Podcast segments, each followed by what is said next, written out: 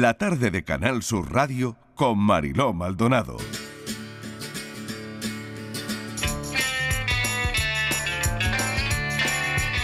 El 1 de julio de 1965 ya no quedaban taxis libres en Baraja.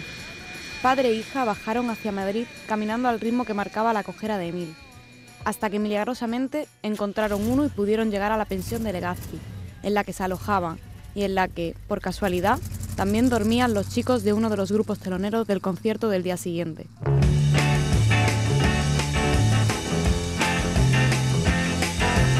Poco más tarde volvieron a recorrer andando el camino hasta el Hotel Gran Meliá Fénix, en la Plaza de Colón. Allí empezó el auténtico espectáculo. Los Beatles estaban ya sentados en el asiento y en el respaldo de un sofá de rayas muy derechos y muy quietos, impasibles, inalterables. Ringo bebía y fumaba, y Paul se puso un clavel en la boca. Los cuatro callaban, sonreían con sonrisa fija, como de piedra. Era el momento más esperado para los periodistas.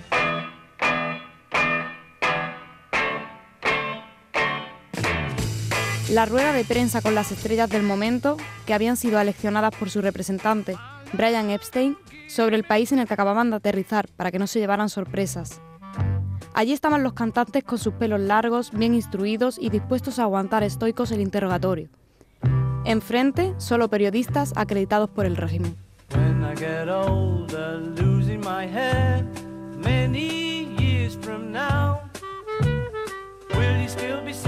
Y esto sigue. El día que mi madre conoció a Audrey de Yolanda Guerrero es una historia de amor de dos jóvenes separados por el cierre de la verja de Gibraltar, un romance muy por encima de lo que pudo ser en aquel momento la incomprensión de la familia, la intransigencia política, y todo esto ambientado aquí, desde donde hacemos el programa, en la Costa del Sol. Y Audrey Hepburn ya me contaréis qué tiene que ver. Yolanda, bienvenida. Hola, encantada de estar aquí. Bueno, hay que decir que Yolanda nos ha traído la lluvia. Qué alegría, Yolanda. sí, además mucha lluvia he traído. Mucha lluvia, mucha, lluvia. Y tengo que presentar también ya a Miguel Fernández porque va a ser el encargado de presentar este libro en el Museo Thyssen de Málaga a las 7 de la tarde. ¿Qué te ha parecido el libro, Miguel? Pues fíjate, el libro huele a tinta porque muchas veces hablamos de libros que salieron hace un mes, hace 15 días, hace 20 días, pero esta novela, el día que mi madre conoció a Audrey, ha llegado hoy, esta misma mañana, a las librerías está, eh, digamos que recién acomodado en los escaparates, en las eh, estanterías y, bueno, tenemos la suerte de ser de los primeros en hablar de esta historia ambientada, como tú decías, muy cerca de nosotros, entre Ronda, la serranía de Ronda, porque aparece Benauján o Montejaque, de tantos sitios, y el campo de Gibraltar, la línea, Algeciras, las Matuteras, Gibraltar, Marbella, en fin, un tiempo y un país, aquellos años 60 que parecieron que iban a ser eternos para muchos, que se les hicieron muy cortos a otros, que alarmaron mucho a unos y que entusiasmaron también a otros. Es un tiempo fascinante. Yolanda, eh, es muy nuestra esta novela. Muy nuestra, muy nuestra porque yo, aunque no haya nacido en Málaga, ahora vivo aquí en la provincia de Málaga, pero no he nacido aquí, mi familia sí, mi familia toda entera, mi madre era de Ronda, mi padre era de Montejaque y yo llevo sangre malagueña, la llevo en las venas y me tenía que salir por algún lado y estoy encantada de que me haya salido por una novela, es donde mejor puede salir la sangre. Y, sí, la, verdad es que he disfrutado muchísimo, muchísimo eh, escribiendo sobre nuestra tierra, eh, sobre todas las cosas que pasaron aquí, como dice Miguel muy bien, en los 60, que es una época fascinante y que, aunque en España no se sabe demasiado, o por lo menos no se es muy consciente de ello, eh, toda esta zona, Andalucía, tuvo un protagonismo especial, porque Andalucía, especialmente la Costa del Sol, fue una especie de oasis dentro de aquella España eh, que estaba queriendo dejar la tristeza, pero todavía no terminaba de arrancar, porque quedaba mucho, mucho vestigio de, de, la, España gris. Y, la Costa del Sol supuso un, soplo de aire fresco para toda España. Del que todavía estamos disfrutando, claro. Afortunadamente. Sí. ¿Te ha sorprendido algo que hayas descubierto que tú crees que la gente no sabe de aquellos años? Sí, a mí lo que me ha sorprendido más al estudiar esto es eh, el hecho quizás eh, eh, troncal de la, de la, novela, que es el cerrojazo de la verja de Gibraltar. yo creo que es un asunto que todavía no está demasiado bien estudiado, o, no se sabe demasiado, no se conoce demasiado por los españoles lo que sucedió en aquellos años. Yo misma, cuando, cuando me planteé escribir sobre este asunto, yo no sabía muy bien qué es lo que había sucedido. Y cuando empecé a hablar con gente que había, que había vivido, o empecé a leer sobre gente que había vivido el cerrojazo, eh, gente que era muy pequeña cuando se cerró la verja, pero que vivió a un lado y a otro de, de la verja lo que sucedió, me empecé a dar cuenta de que realmente aquello fue un asunto muy traumático. No, no para tanta gente como en el muro de Berlín, que supuso dividir Europa en dos, pero en este caso sí que supuso dividir eh, la población de España y, la de Gibraltar, que hasta ese momento se llevaban como hermanos. Eran simplemente tardaban diez minutos en cruzar una verja y, hacían mm, de todo juntos, de, ir a bailar sevillanas a la línea como ir a trabajar dentro del Peñón. ¿no? Y aquello sí que me ha sorprendido y me y me ha impresionado mucho descubrir lo que pasó en aquellos años y lo injustos posiblemente que hemos sido todos en no darle la importancia que tuvo porque yo creo que a estas alturas, si hubiéramos sabido realmente lo que pasó, pues posiblemente esto de Gibraltar español ni siquiera haría falta, seguiríamos siendo el mismo pueblo. Mm. Y la línea, esa línea que, trazas en, una historia de amor, mm. al final no es para nada dulcificar lo que ocurrió, pero sí, eh, bueno, eh, contarlo a través de, dos miradas, ¿no? De, una historia de gente que se enamora y que tiene la verja en medio. Efectivamente, porque es exactamente lo que quería contar. Eh, quería contar una historia en la que las, las grandes, la macropolítica, es decir, la política grande, que es la que se hace a un nivel impersonal en todos los países, cómo, de, cómo llega a afectar a la, a la gente pequeña, a los, al, día a día, y qué hay más pequeño y al mismo tiempo más grande que el amor qué es lo que hay en una, en una vida humana que sea más personal, más íntimo, más pequeño en el sentido más bello de la palabra que el amor y que hay más grande y más importante que eso. Eh, en el caso de Milisa y Manuel, ellos, ellos mm. aguantaron porque, porque se amaban, porque el amor eh, lo puede con todo, pero es que hubo familias que, que no pudieron superarlo, padres que murieron eh, sin haber vuelto a ver a los hijos o, o, madres que, que, no pudieron criar a sus hijos durante muchos años esto eh, es lo que yo quería mostrar, como cuando un Montesco tira por un lado y un Capuleto tira por el otro, eh, cómo al final terminan matando a Romeo y Julieta, no de amor. Romeo y Julieta no murieron de amor, murieron de intransigencia. Y eso es lo que yo quería demostrar. Yo siempre he dicho que eh, está muy dulcificada Romeo y Julieta, muy dulcificada. Y realmente es esto, es intransición como poco, ¿no?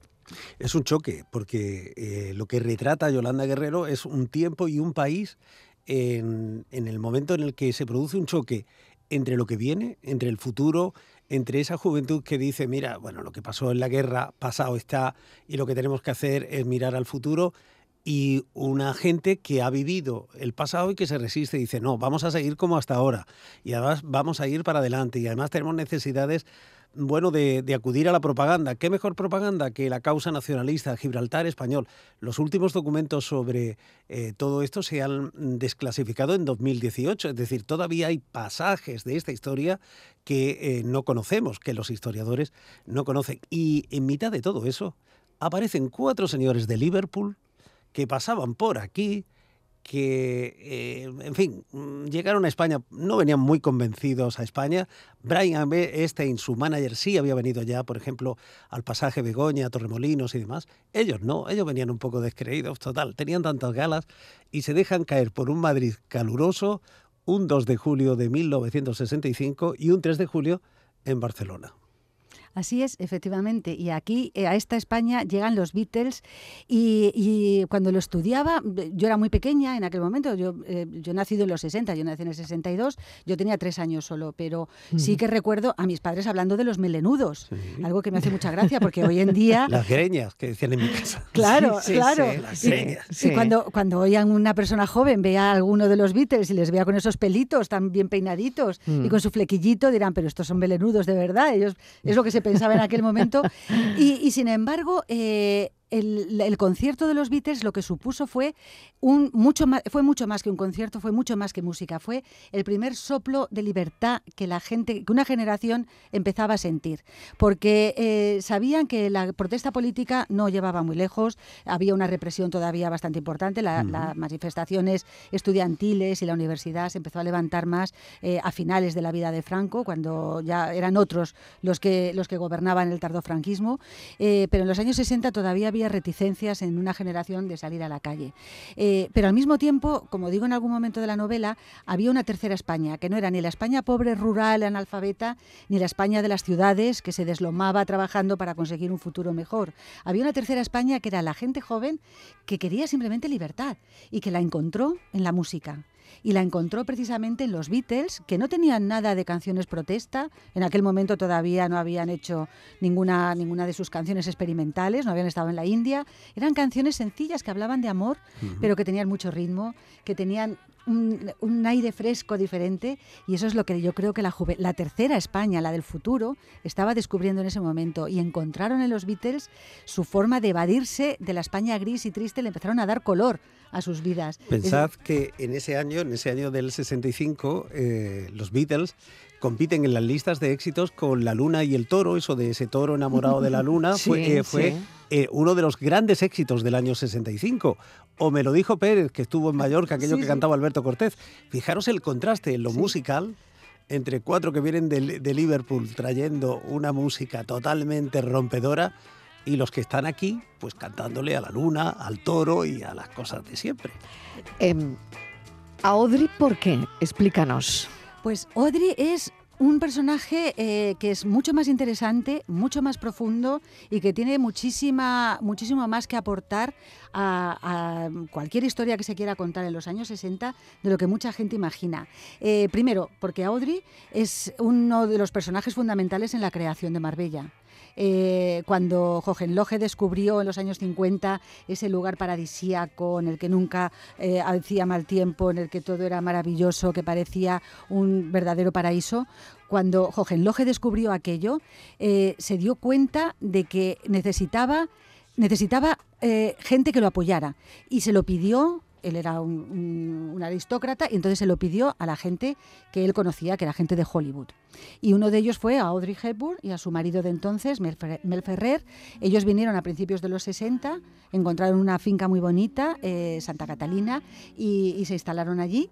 Y, eh, Audrey Hepburn eh, consiguió traer a Deborah Kerr y a su marido y también se instalaron allí. De hecho, Deborah Kerr eh, y Peter Birtel vivieron en Marbella hasta que ella ya tuvo Alzheimer y se fue a una residencia de Escocia. Pero Peter yo creo que murió, no estoy segura, pero creo que murió en Marbella. él consiguió crear una cohorte de, de, famosos para crear lo que él se había propuesto crear, que era un oasis dentro de una, de una España muy encorsetada y con, mucha, con muchas con muchos cinturones férreos alrededor de la moral y de la, y de la concepción de lo que debía ser la, la, sociedad. Y quiso crear algo libre, algo abierto, en el que los famosos pudieran estar allí, pero no para presumir, ni para tener ostentación de lujos y boatos. Eso vino después, yo creo. Eso vino después. Miguel, yo creo que eso vino después, ¿no? Efectivamente, pero en aquel momento no, en aquel momento era mm. una, un oasis. Era un oasis, ¿no? Donde desconectar, donde probablemente encontrar un sitio en el mundo con buen clima, con ese microclima del que hablamos hoy día. Eh, buscaban, tenían el modelo californiano, el modelo eh, de Florida, el modelo de la Costa Azul, es decir, era un nuevo oasis más barato, también hay que decirlo, que aquellos otros sitios, pero bueno, Mel Ferrer eh, vino con Marisol a rodar Cabriola y, ya se quedaron, es decir, con caballos corriendo y todo por la, por la finca, por Santa Catalina, o sea que era, era todo un paraíso. Sí,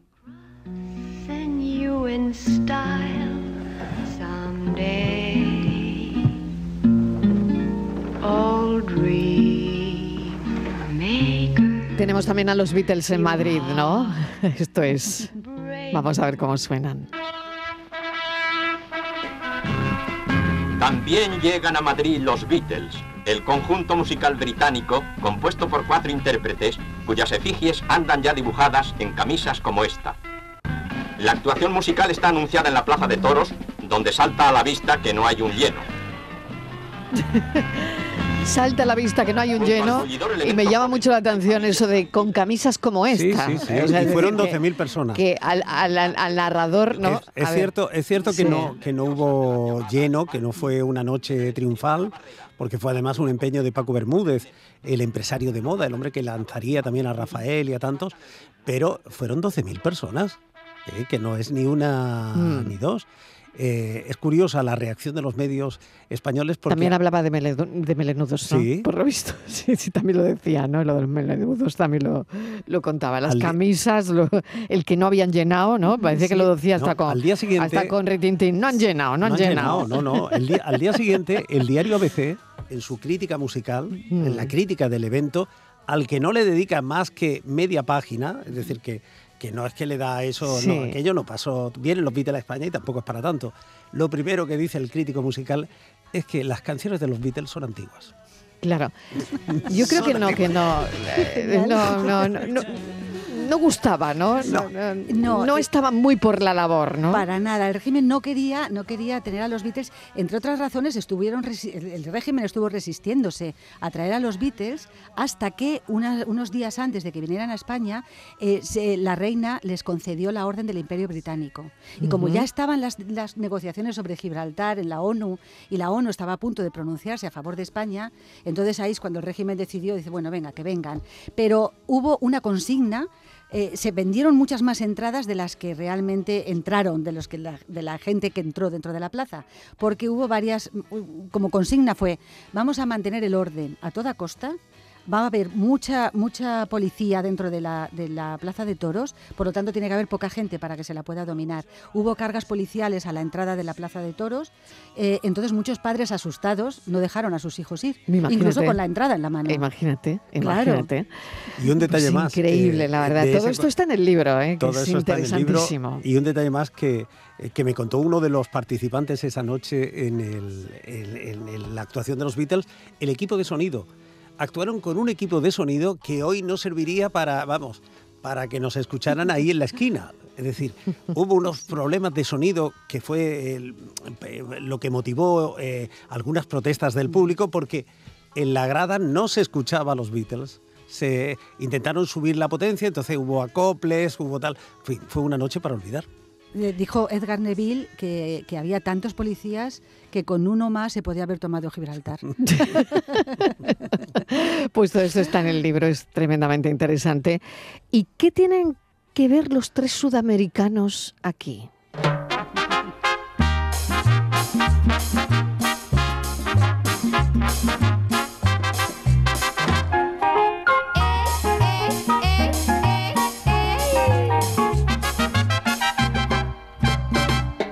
De luces y de colores se viste el mar. Se viste el mar. Hay risas en las casitas de Gibraltar. De Gibraltar. España mostró el camino de la verdad.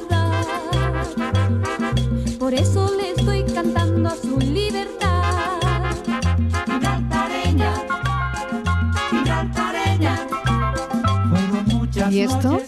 a ver, contadme un poco, situadme en el tiempo. Pura propaganda. En el tiempo y en el espacio. Pura propaganda, lo, hemos escuchado en el mensaje, es decir, el franquismo agotó todas las posibilidades que tenía para defender su causa, entre ellos el de la música popular. Empieza diciendo la canción, España mostró el camino de la verdad. España mostró el camino de la verdad, efectivamente. Y, además eh, lo hacía con todo el convencimiento y, con todos los medios a su alcance para poder difundirlo, como otra canción que era eh, Gibraltar Español, que lo cantaba eh, José Luis. José Luis, su guitarra, de Córdoba. Sí, y lo cantaba además con una fuerza que grita que yo quiero gritar que Gibraltar Español. Y esos eran lemas que, además al franquismo le funcionaron muy bien. Los HH grabaron otra canción también dedicada a Gibraltar. ¿eh? Había otra, hay una madre que llora, en fin. Hubo como cuatro o cinco canciones dedicadas a, Gibraltar y a la defensa de la causa gibraltareña vista desde el lado de, de, Madrid. Y hay que reconocer que le dio resultado, ¿eh? hay que reconocer que le dio resultado porque yo creo que fue de los pocos asuntos, y por no decir el único asunto, que puso de acuerdo a todos, a los detractores de Franco, a los opositores a Franco, a la izquierda, que quedase en este país, incluso la del exilio, y a los que estaban a favor del, del régimen franquista, Gibraltar español. En eso estaban de acuerdo todos.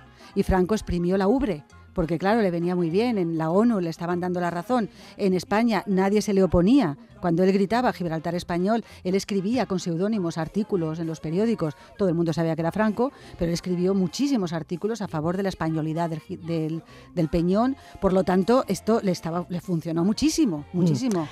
Pues el día que mi madre conoció a Audrey, hoy se presenta en el Museo Thyssen, lo va a hacer Miguel Fernández. Os deseo lo mejor, muchísimo éxito, Yolanda Guerrero, y espero que esa presentación vaya muy bien, que con Miguel ya la presentación, la buena presentación está asegurada. Está garantizada, garantizada. Lo, sé, lo sé. He tenido mucha suerte. Un abrazo enorme, mucha Muchísimo. suerte. Hasta Muchas ahora. gracias a vosotros.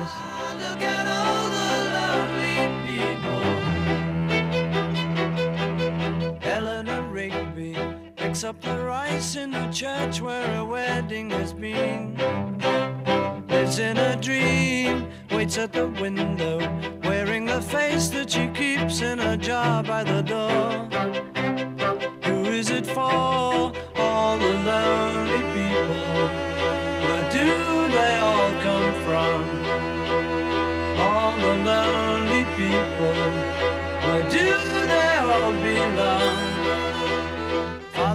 Mackenzie, writing the words of a sermon that no one will hear. No one comes near, look at him working, darning his socks in the night when there's nobody there. What does he care? All the lonely people. La tarde de Canal Sur Radio con Mariló Maldonado. También en nuestra app y en canalsur.es.